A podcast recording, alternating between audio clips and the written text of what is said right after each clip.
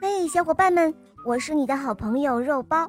今天的故事啊，是一位可爱的小朋友点播的，我们来听听他的声音吧。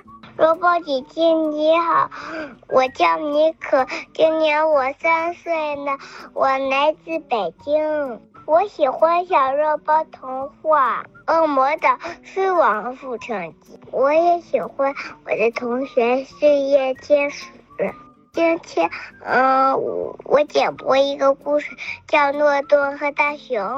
特别喜欢肉包姐姐讲的故事。嗯，好的，谢谢宝贝。下面我们就来收听你点播的故事喽。肉包姐姐么么哒。下面请收听《诺顿和大熊》第一集。诺顿喜欢打扮的与众不同。这让他觉得自己很独特。有一天，诺顿发现了一件毛衣，它毛茸茸的，非常的温暖。街上没有人穿的毛衣和诺顿的一样，这让诺顿感觉非常好。他觉得自己无与伦比。哦，天哪，多么美丽的毛衣呀！哇！织的这么好，呃，还有精美的图案，嗯，我一定也要买一件。大熊说道。于是，大熊真的也去买了一件。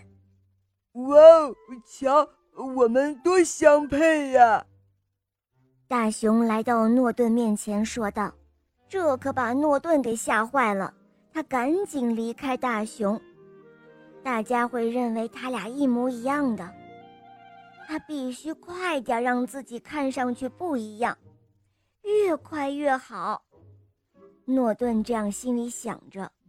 诺顿来到一个商店，他选了一条浅褐色的围巾，他又觉得自己与众不同了。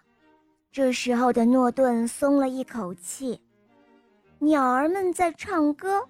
阳光闪闪发亮，而最重要的是，他和大家穿的都不一样。这让大熊看到了。哦，我的天哪！哦，这条围巾和这件毛衣真的是好完美的搭配哦。呃，我一定也要买一条。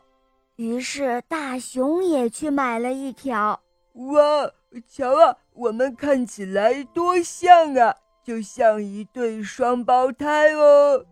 大熊戴着围巾来到诺顿面前说：“诺顿气坏了，他觉得大熊实在是太烦人了。”于是诺顿赶紧逃走了，他躲了起来。